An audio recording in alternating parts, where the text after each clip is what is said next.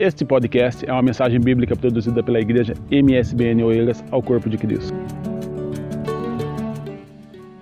No início da nossa reunião, o presbítero Josias, enquanto orava, fez referência ao texto de 2 Crônicas, capítulo 7, versículo 14. Esse texto foi expressado enquanto Salomão falava com Deus, enquanto Salomão orava enquanto Salomão dedicava o templo que construiu ao Senhor. Se o meu povo, que se chama pelo meu nome, se o meu povo, que se chama pelo meu nome, ou seja, eles têm algo comigo, eu tenho algo com eles eles têm um compromisso comigo. Eu tenho um compromisso com eles. Eles levam o meu nome. Eles me representam. Se o meu povo, que se chama pelo meu nome, a mensagem do Senhor não é direcionada à generalidade dos seres humanos. A mensagem que o Senhor está trazendo em resposta a Salomão é direcionada a alguém, a um grupo, a uma gente específica. Naquele tempo, povo de Israel. No nosso tempo, igreja do Senhor Jesus Cristo, que não está mais condicionada a povo de Israel, porque na igreja de Jesus Cristo já não existe judeu, já não existe o livre já não existe o gentio. Cristo é um em todos e todos são de Cristo. Todos são parte do corpo, sendo Cristo o cabeça do corpo. Se o meu povo, que se chama pelo meu nome, aplique isso comigo, a igreja, aqueles que são igreja, pensam como igreja, agem como igreja. E eu não sei qual a compreensão que você tem de igreja, mas se você caminha com a gente aqui no MSBN Oeiras, você já sabe que igreja não é espaço, não é templo, não é parede, não é pladur, não é teto, não é lâmpada, não é escada. Igreja é pessoas, é gente. Igreja tem no encontro com outro, na comunhão com outro, onde estiverem dois ou três reunidos em meu nome, eu estarei no meio deles, disse o Senhor. Onde o Senhor está, naturalmente a igreja está, porque é impossível o corpo estar em movimento sem a presença do cabeça deste mesmo corpo, que é Cristo.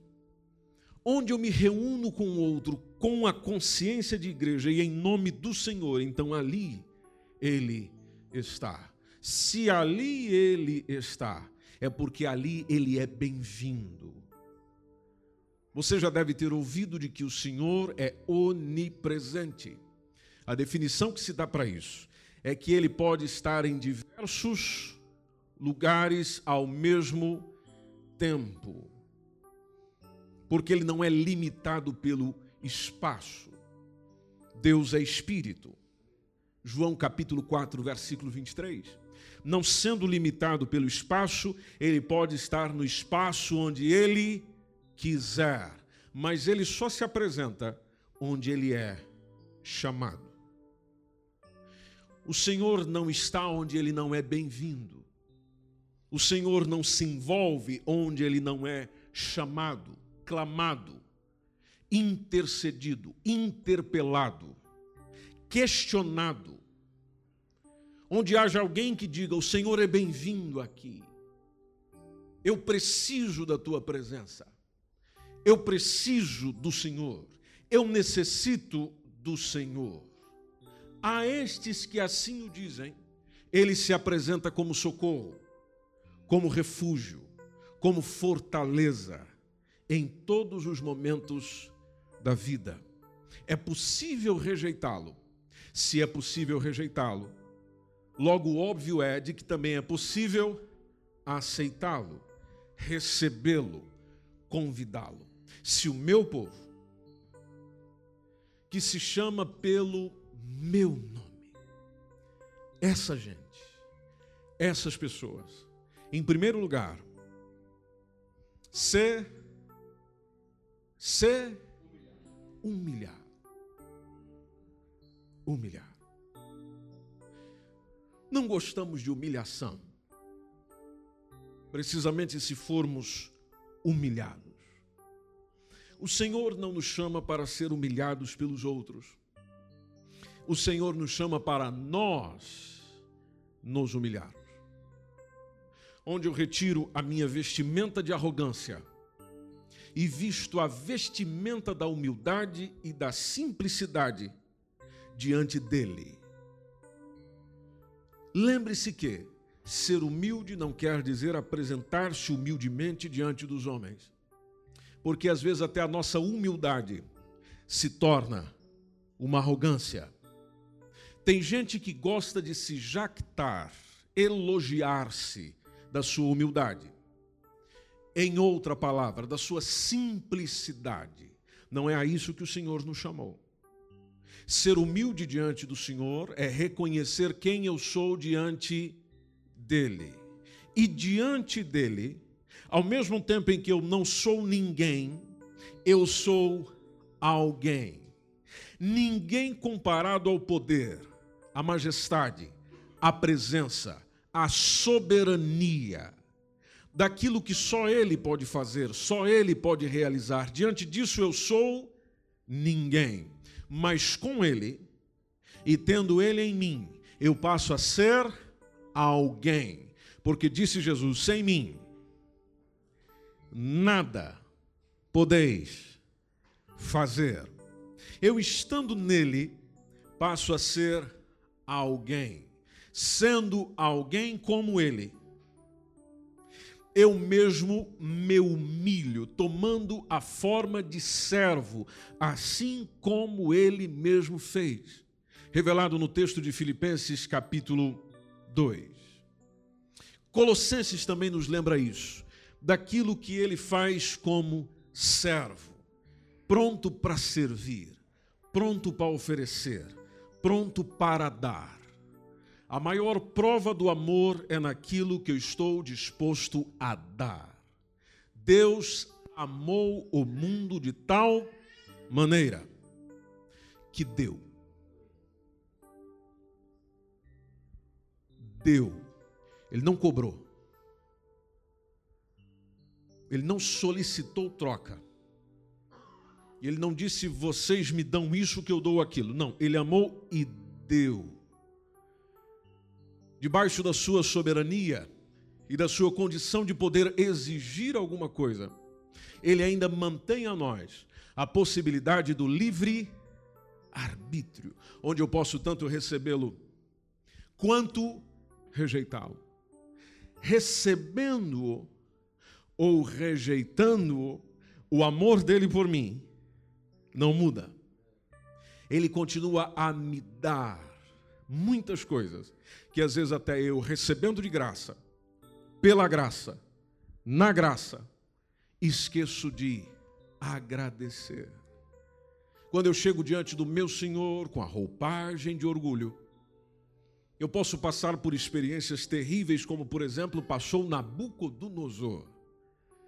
Daniel, capítulo de número 4, conta essa história de um homem que foi humilhado porque se engrandeceu das suas realizações. Lembremos de que sem Jesus nada podemos fazer. Estou aqui porque Ele quis. Tenho o que tenho porque Ele quis. Estou onde estou porque Ele permitiu. Estarei onde estarei se ele me direcionar ou permitir que lá esteja. Feliz é o homem que compreende o domínio de Deus sobre a sua vida. E sob este domínio, ele se coloca, ele se sujeita. Por isso que biblicamente nos diz o texto que o caminho para o sucesso não é você ser extremamente inteligente, apesar de que a sua inteligência é importante. Extremamente conhecedor de diversas ciências do mundo ou dos homens, seja exatas, sejam humanas, apesar de que isso é importante. Ser uma pessoa de sucesso está intrinsecamente conectada a uma coisa muito simples de dizer, difícil de fazer, que se chama obediência ao Senhor. A pessoa obediente ao Senhor vive o que os demais que pouco se importam com isso conseguem viver. A paz interior, a esperança que não se compra com dinheiro, o sossego na alma que não se adquire com terapias, a percepção espiritual que não se adquire apenas com experiências, mas com o direcionamento diário do Espírito Santo, entendendo que a nossa luta não é contra carne, nem contra sangue, mas contra principados, potestades que atuam nas regiões celestiais. Esse benefício ninguém pode me trazer, a não ser o Espírito Santo. Se eu me coloco disponível para fazer o que sou orientado a fazer, então eu tenho o que somente Ele pode me dar. Se o meu povo, que se chama pelo meu nome, se humilhar. O caminho para a cura, minha gente, começa na humilhação. O caminho para o sucesso em qualquer área começa na humilhação. Humilhação diante daquele a quem todos irão humilhar-se um dia, quer queiram, quer não. Porque diz a palavra de Deus que todo joelho se dobrará diante do nosso Senhor e toda língua confessará que Ele é o Senhor. Em vez de fazer isso debaixo de ordenança, eu prefiro fazer isso debaixo da vontade de um bom coração e de alguém que deseja fazê-lo. Se humilhar. Depois diz. Depois diz. Tirou o texto da tela, vocês se perderam. Depois diz o quê? Vamos lá, pessoal, vocês falam mais altos que isso. E orar. Orar. Orar orar, orar, orar, orar, orar. Cansei. Ore, ore, ore. Bateu a porta lá em cima. Ore. Complicaram as coisas. Ore. Está tudo indo bem. Ore. Está tudo indo mal. Ore. Tenho excelentes expectativas para o futuro. Ore. Não tenho expectativas para o futuro. Ore. Minha família está se perdendo. Ore. Deus está fazendo coisas fantásticas na minha família. Ore. Estou sem algumas condições que são importantes para mim. Ore. Tenho em abastança. Ore. A disciplina da oração não deve faltar naqueles que se chamam pelo nome do Senhor. Perceba algo comigo. Se uma pessoa é importante para você, você tem vontade de falar com ela, você tem prazer em falar com ela, você sente um gosto maravilhoso em falar com ela. Ela é importante para você, ela é especial para você. A vida de oração que eu tenho revela quão Deus é importante e especial para mim. Se você usa grande parte do seu tempo, ou deixe-me pegar o texto bíblico do orar sem cessar, você fala com Ele em todo o tempo, então Ele é muito, muito importante para você. Se você não faz isso, então ele não é importante para você.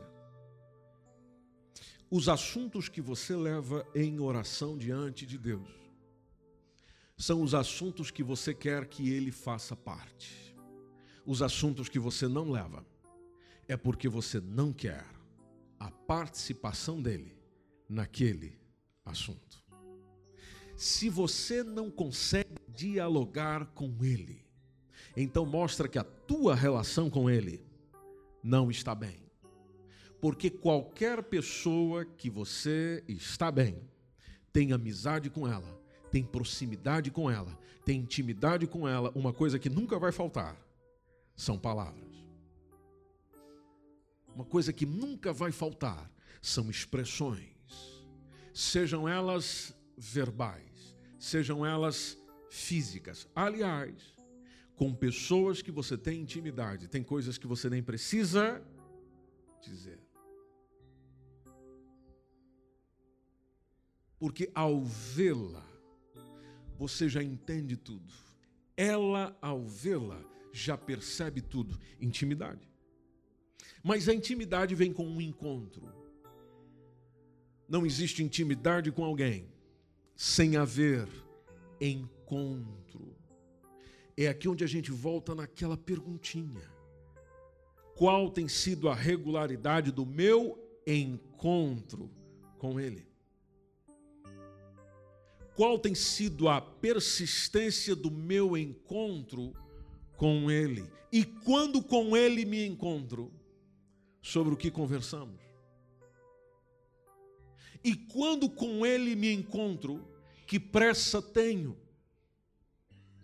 E quando com Ele me encontro, quanto tempo reservo? E quando com Ele me encontro, o que é que eu trago para esse encontro, essa conversa, esse diálogo, essa proximidade, essa vivência? Eu me trago por inteiro, por completo? Ou eu simplesmente vou trazendo as coisas já organizadinhas, como se eu fosse ter uma reunião de negócios com o meu Senhor? Chego diante dele e vou dizendo: Papai Celestial, o assunto que eu preciso falar com o Senhor hoje é esse. E a partir desse eu não tenho mais nenhum. A partir desse eu não tenho mais nada para dizer. Me abençoe nisso. Me abençoe naquilo. Cuide disso para mim. E assim nós viveremos muito bem. se coloque do lado de lá. Se uma pessoa só te procura nos momentos de necessidade, se uma pessoa só te procura quando você quer pedir alguma coisa, se uma pessoa só te procura para falar das suas carências, necessidades, aflições, mas não para para te ouvir, tem pouca importância encontrar-se consigo para dialogar, para conversar, como você se sentiria. Como você se sentiria? Quer dizer, eu só sou procurado para resolver pendências, resolver problemas. Não existe um reconhecimento, não existe uma palavra de elogio, não existe uma palavra que reconheça o que eu faço, o que eu sou ou o que eu possa vir a ser, do quanto a nossa amizade é importante, nosso encontro é importante, do quanto ele ou ela ansiou se encontrar conosco, não tem nada disso. O que tem é uma lista de pedidos, do qual você simplesmente para para ouvir, mas não tem oportunidade para dizer. Muitos de nós fazemos assim com Deus. Em casa, fazemos assim com Deus na igreja, fazemos assim com Deus. E o que, que fazemos? Bom, está revelado na profundidade da conversa que tenho com Ele. Se quando eu me encontro com Ele, seja em casa, no carro, no trabalho, na igreja, em família, no culto, fora do culto, fora das atividades regulares, no lazer, eu vou me encontrando com Ele, até porque eu vivo com Ele e Ele vive em mim. Uma das coisas que fluem naturalmente são as palavras. E deixe-me partilhar consigo precisamente você que sente dificuldade de orar. Você é chamado para oração, mas você não tem palavras para dizer. Você é chamado para orar, mas nada sai da sua boca. E não é porque você é mudo. E não é porque você não saiba dizer alguma coisa.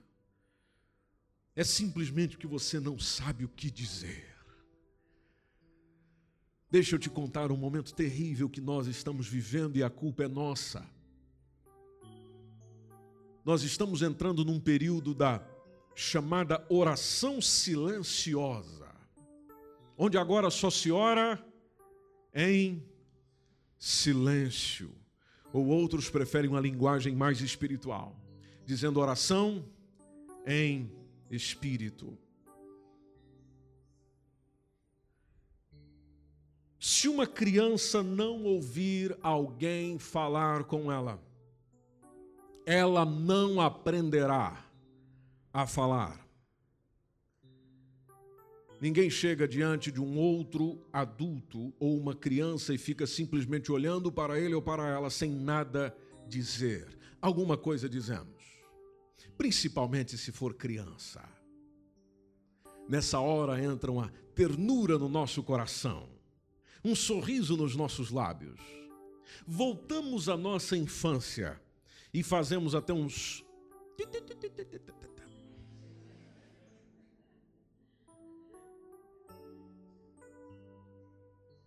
Por que fazemos isso? Porque nós queremos nos comunicar. Eu entendo que essa é a linguagem que ela me entende. E o que eu quero tirar da criança é um sorriso é uma aceitação. Pois bem, ela me aceitará mediante o que eu faço. No diálogo com Deus, na conversa com Deus, é diferente? Não. Ele me aceitará mediante o nosso diálogo, mediante a nossa conversa. Até porque grande parte da minha conversa com ele é baseada em pedidos. Eu sei que ele pode atender os meus pedidos. Só que o que eu mais faço é simplesmente pedir, exigir, dizer, expressar, mas pouco agradecer, pouco interceder, pouco clamar. Como eu não tenho essa consciência, então quando vou para a oração, não sei o que dizer.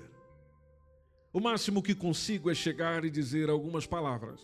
Um minuto dois minutos, três minutos, já doeu a minha garganta. Doeu para falar com Deus, mas não dói para falar com os outros. Não posso falar alto para com Deus, mas eu posso falar alto para com os outros. Não entendo, não percebo que o livro de Atos dos Apóstolos, quando fala continuamente sobre a oração, mostra uma igreja que se chamava pelo nome do Senhor, plenamente envolvida em oração. Oração para mim e para si, meu irmão, minha irmã. Deve ser uma constante. Entre nós, igreja do Senhor Jesus, um chamado para a oração não deve ser um peso. Não deve ser. Se para você é, então você está precisando reavaliar algumas coisas no teu coração. Se para você 20 minutos de joelhos dobrados falando com Jesus, falando com Jesus, falando com Jesus, é um negócio que não dá. Então o que é que vai dar para você? O que é que vai fluir para a tua vida, meu irmão? o que é que vai fluir para a tua vida, para a tua existência, sendo que você não consegue dialogar com aquele que você diz que é o mais importante, que é prioridade. Consegue falar com os outros, com a esposa, com o marido, com os filhos, com o patrão, com o colega, com o trabalho. Dá para conversar duas horas, dá para conversar três horas, dá para falar de futebol, dá para falar de copa, dá para falar de trabalho, dá para falar de música, dá para falar de tudo, dá para falar de som, dá para falar de um monte de coisas. Só não dá para desenvolver uma conversa com Deus. Se não dá para desenvolver uma conversa com Deus, então você nunca vai conseguir conversar de jeito com homem algum algum, porque a gente só entende a conversa com os outros quando começa a entender como funciona uma conversa com Deus. O maior exemplo disso foi Jesus. Tanto que de manhãzinha Jesus não ia logo para o seu trabalho. O dia do Senhor Jesus não começava com a primeira agenda que ele tinha às sete ou às oito da manhã. O dia do Senhor Jesus começava com distanciamento dos outros, para ter um momento exclusivo com o Pai Celestial. Porque as melhores conversas que a gente tem se dá na intimidade com Ele. Quando você se encontra com Ele, fala com Ele, abre o coração com Ele, e quando ele começa a expressar alguma coisa, o teu coração, a tua alma é tomada de uma alegria, de uma presença, de uma consciência tão maravilhosa, esplendorosa, marcante, impactante, do qual a tua alma e o teu espírito vão desfrutando de um momento que nenhuma droga é capaz de trazer, nenhuma marijuana, maconha, cocaína, bebida é capaz de trazer, nenhum remédio é capaz de trazer. É somente a presença do Espírito Santo vindo até você que pode fluir através de uma conversa simples, honesta, sincera, verdadeira, confiante. Pode haver a ser até às vezes confidente, mas o qual flui simplesmente com liberdade diante dele. Mas veja lá que essa liberdade muitos de nós não temos, porque quando é hora da oração eu estou tratando de outra coisa menos de orar. E se eu não consigo orar diante dos outros, como é que eu consigo orar sozinho com Ele? Responde para mim esse dilema. Pois você me escreve um texto, porque eu estou tentando entender e não consigo. Ah, pastor, na individualidade o meu tempo com Deus é maravilhoso. Ah, é, meu irmão? É. É maravilhoso. O senhor nem sabe, mas Deus sabe, porque a gente gosta de utilizar essa resposta quando não temos muito argumento diante dos homens. Deus sabe, pastor. Bem? Mas engraçado, eu te chamo aqui para nós orarmos uma meia horinha diante da presença do Senhor. Cadê o irmão? Cadê a irmã? O dirigente do culto está aqui conduzindo uma oração, uma oração coletiva, não é oração individual lá na sua na sua individualidade, na oração coletiva, a igreja orando junto, como fazia os irmãos em Atos dos Apóstolos, a igreja orando juntos. Cadê o irmão? Cadê a irmã que ora, que diz que tem uma vida fantástica com Deus? Cadê? Cadê? Se o meu povo, que se chama pelo meu nome, se humilhar, orar. Orar. Você quer que as coisas aconteçam na sua vida? Você quer que Deus intervenha mais? Amém? Só eu que quero? Ah, não? Então deixa eu ver umas mãozinhas aí para ver se a gente. Olha que coisa boa. Vamos orar mais, gente. Vamos orar mais. Não tenha preguiça de oração. Não tenha. E o dia que você começar a ficar preguiçoso para oração, ore mais ainda. Essa gente precisa orar, essa gente precisa buscar a minha face. Bom, como é que eu busco a face do Senhor? Procurando por Ele. Como é que eu busco a tua face? Procurando por você, nem que seja no Face escrevendo teu nome. Deixa eu ver lá a fotinho do irmão, para ver a face dele. Nem que seja pelas vias tecnológicas ou qualquer outra, você vai buscar a face, ou encontro presencialmente, enfim, eu vou buscar a face, eu vou em busca. Bom, para eu ir em busca do Senhor. Qual recurso que eu tenho? Qual recurso que eu tenho, gente? Dá para você gentilmente, educadamente, dar um toquezinho no seu irmão e dizer: Nós buscamos a face do Senhor quando oramos.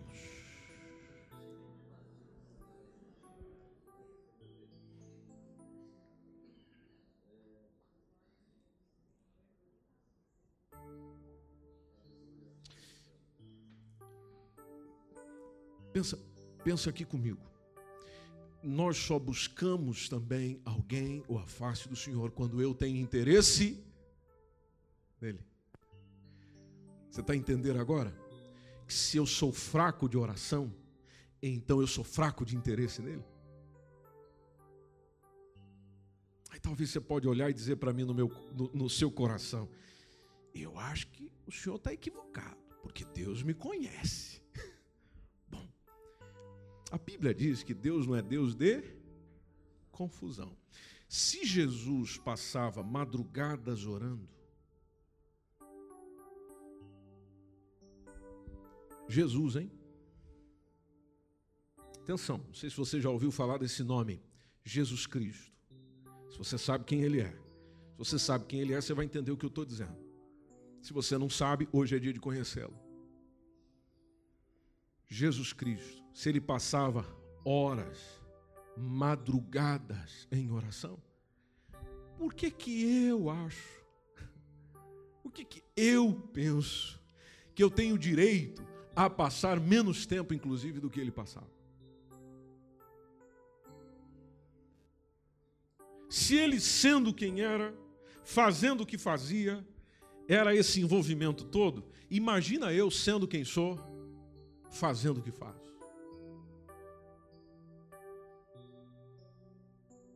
Se o meu povo, que se chama pelo meu nome, se humilhar, orar, buscar a minha face, se converter dos seus maus Sabe o que é interessante da oração? É que quanto mais você fala com Deus, mais você tem desejo de ouvi-lo. Aí você passa a ter prazer na palavra dele. Palavra dele, quando você lê um texto assim, parece que aquele texto vem. Eu posso estar parecendo hoje tudo muito poético, tudo muito idealista para você. Está pensando, ih, rapaz, parece que o pastor aí fumou uma. Não, meu irmão, não fumou, não é a experiência de quando você desfruta disso, sem fumar nada. E quanto mais você vai se envolvendo com Deus, isso vai dominando tanto teu coração, que você tem prazer até no Salmo 23, e cada vez que você lê o Salmo 23, ele flui como novo para você. É uma coisa gostosa demais. Às vezes você fica pensando, engraçado, eu não sei como é que os pregadores conseguem arrancar tanta coisa desses textos. Eu já li esse texto tantas vezes e olha só que compreensão interessante, muito simples, que quando você vai falando com Deus, Deus vai falando com você, revelando a vontade dele, às vezes em duas, três linhas durante dois, três meses. Porque a sabedoria que vem dele é inesgotável, é maravilhosa. E aquilo vai te trazendo vida, vai te trazendo conforto, vai se sentindo bem. Você vê que a vida vai entrando nos eixos. Tem coisa que você nem pediu e acontece. Tem milagres que você nem pediu e eles fluem. Tem respostas que você, inclusive situações que você deixou com Deus, mas é, é, você nem se preocupou com aquilo propriamente dito, porque entregou nas mãos do Senhor, e entregando nas mãos do Senhor, lá fica. Não fico trazendo de volta para mim. Então você percebe que ele vai resolvendo, tem coisas que ele vai fazendo, tem coisas que ele vai colocando, tem coisas que você simplesmente vai sentindo, mas como é que isso está tá, tá fluindo tão bem assim? Aí quando você volta lá para o seu quartinho de oração e dobra o seu joelho, aí você começa a entender tudo o que está acontecendo. Aí quando você vai falar com ele, vai ler a palavra do Senhor, você vai entendendo o que é que está acontecendo e por que, que as coisas estão indo assim. É uma sensação gloriosa, maravilhosa. Consequência, eu vou me convertendo dos meus maus caminhos. Eu peco, mas eu fico doente com o meu pecado. Você comete uma transgressão, mas parece que aquela transgressão, depois que você, imediatamente o Espírito Santo comunica com você, é como se uma faca cruzasse o teu interior, mostrando a gravidade do teu pecado. Aí você humilha-se diante do Senhor e volta a suplicar o seu perdão, sua graça, sua misericórdia. Jesus, me perdoa. Perdoa. E você vai ali pedindo perdão e sente o Espírito Santo ministrando a você de volta, como aquelas palavras de Jesus à mulher, dizendo: Perdoado você está, eu não te condeno, só não peques. Mas, aí novamente vem aquele refrigério, sabe aquela sensação gostosa. E o Espírito Santo dialogando com você, conversando com você. Aí você vai se convertendo dos seus maus caminhos. Quando isso vai acontecendo, interessante é a resposta que vem do lado de lá. Eu os ouvirei dos céus. Os ouvirei dos céus. Perdoarei os seus pecados. Depois vem a cura. Depois vem a cura. Veja que primeiro começa em cima, Deus ouvindo dos céus. Depois vem para cá. Ele perdoa os meus pecados. E depois de mim vai para onde? Para o que está ao meu redor. Ele vai sarando a minha terra, a minha casa, a minha família, o meu casamento, o meu ministério, os meus propósitos, os meus objetivos, o meu direcionamento, os meus planos. Todas as coisas Ele vai sarando, curando, orientando, suprindo, realizando. Porque ao mesmo tempo que Ele me ouve, Ele também realiza algo em mim, realizando algo em mim, Ele realiza no exterior. E é isso que a gente precisa, meus irmãos. Isso que você pede tanto em oração, você está aí, faz campanha atrás de campanha e é pedido atrás de pedido. Senhor, realiza isso para mim. Senhor, faz isso para mim. Senhor, faz isso para nós. Senhor, tem visto a minha aflição. Senhor, o Senhor tem contemplado isso, tem contemplado aquilo. Tudo isso você poderia ser simplesmente assuntos lá do finalzinho da lista, se tão simplesmente você aprendesse a dialogar com Ele de uma maneira simples, de uma maneira direta, contínua, regular e a qual aconteça no seu dia com uma naturalidade tão grande, tão maravilhosa, que o tempo para você pouco importa. Dizer palavras ao Senhor Jesus para você é tão natural como conversar com qualquer outro. Onde você não fica ali, mas já deu oito e meia e essa oração ainda não acabou. Não, o relógio você simplesmente deixa ali, a não ser que você tenha um compromisso tão importante assim também que acontece. Mas aí você sabe até que hora pode ir, mas enquanto você tem tempo, você aproveita. Ora, ora, ora. Aí a gente vê os irmãos orando no microfone e fala: Mas esse irmão não vai acabar essa oração. Então, culto hoje é só de oração? Bom, eu não sei o que você veio fazer numa casa de Oração. Jesus disse: A minha casa será chamada casa de oração. É certo que nós incluímos outras coisas no culto, porque é um culto. O culto é um, é como se você pegasse um presente e oferecesse a alguém. Mas o componente regular desse culto, além da música, além da palavra, que quando Deus está a falar comigo, é oração. Oração. Oração. Por isso eu chego na igreja, primeira coisa que eu deveria já me preocupar, além de encontrar com os irmãos, cumprimentá-los, pais do Senhor, é já procurar o meu lugarzinho. E todos nós temos o nosso lugarzinho né? Maria José e Carlos, é ali. Se eu não ver essa família sentada ali ao lado da Jaqueline, não vieram no culto. É, Juscelita, ali. Não tem problema. Assume aí o teu lugarzinho.